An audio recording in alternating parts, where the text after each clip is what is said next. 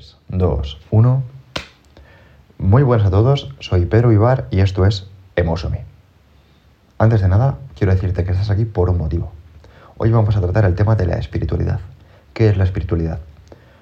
Te puede sonar muy controvertido, ya que es muy etéreo.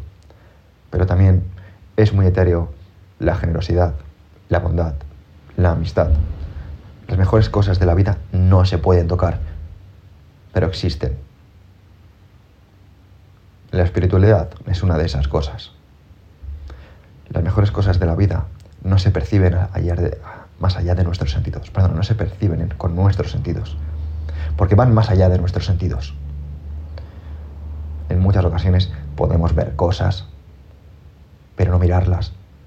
Podemos oler cosas, podemos saborear cosas, podemos oír cosas. Y se quedan en eso. La espiritualidad es lo que nos hace ir más allá de todo eso.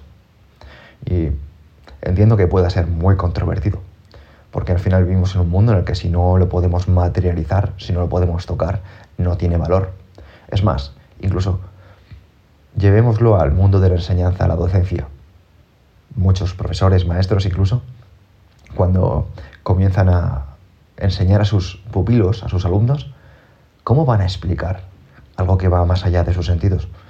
Entiendo que traten de dedicar esa energía a decir, con los ojos puedes ver, con los oídos puedes escuchar, con la nariz puedes oler, con la boca puedes degustar, con las manos y con la piel puedes tocar y percibir sensibilidad. Pero eso no importa. Eso no importa, porque eso sería llevar una vida muy vacía si solo nos limitáramos a guiarnos por nuestros sentidos. ¿Es que acaso cuando miras a alguien que quieres, la vibración que nace dentro de ti no va más allá de tus ojos? Cuando saboreas o cuando hueles el aroma de alguien que quieres, es que no va más allá de tus narices o de tus labios o de tus papilas gustativas. Es que acaso cuando escuchas una voz amable no va más allá eso es la espiritualidad.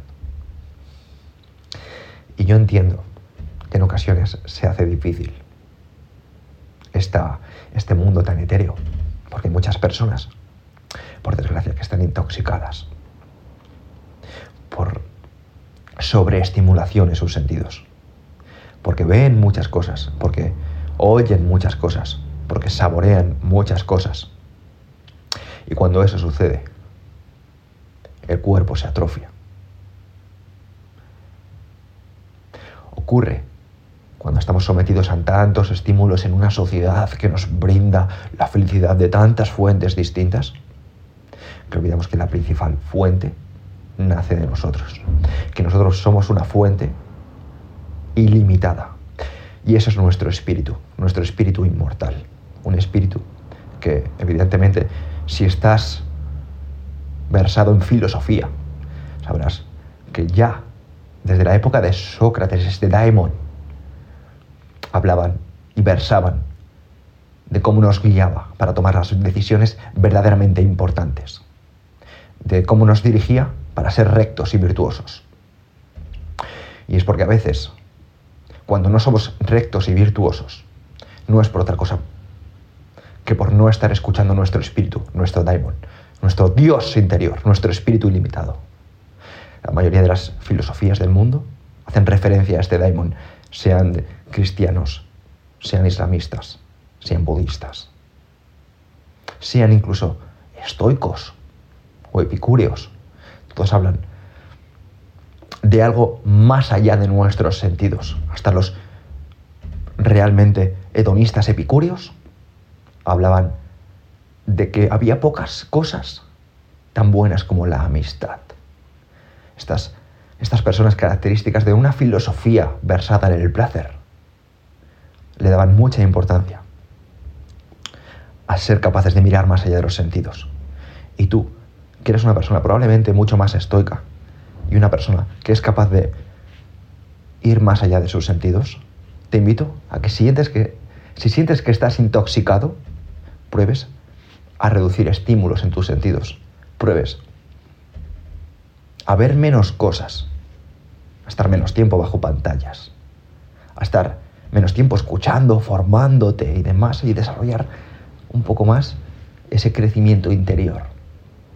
Evidentemente a que pares de degustar cosas constantemente y que pruebes a ayunar, no por los beneficios del fitness o cognitivos, sino por dejar de estar estimulado. Para que también aprendas a que en el minimalismo a veces se disfrutan más las cosas. Que más no es mejor, que mejor es mejor. Y que podemos disfrutar de las cosas no por probar muchas, sino por llevarnos más allá de los sentidos las pocas que probemos. La espiritualidad es eso. Y te lo dice una persona que ha estado contaminada, contaminada de estímulos, tanto por redes sociales, por relaciones, por comida, por cualquier cosa. Te darás cuenta, cuando seas capaz de escuchar todo esto, que hay algo dentro de ti que te llama. Y es tu alma.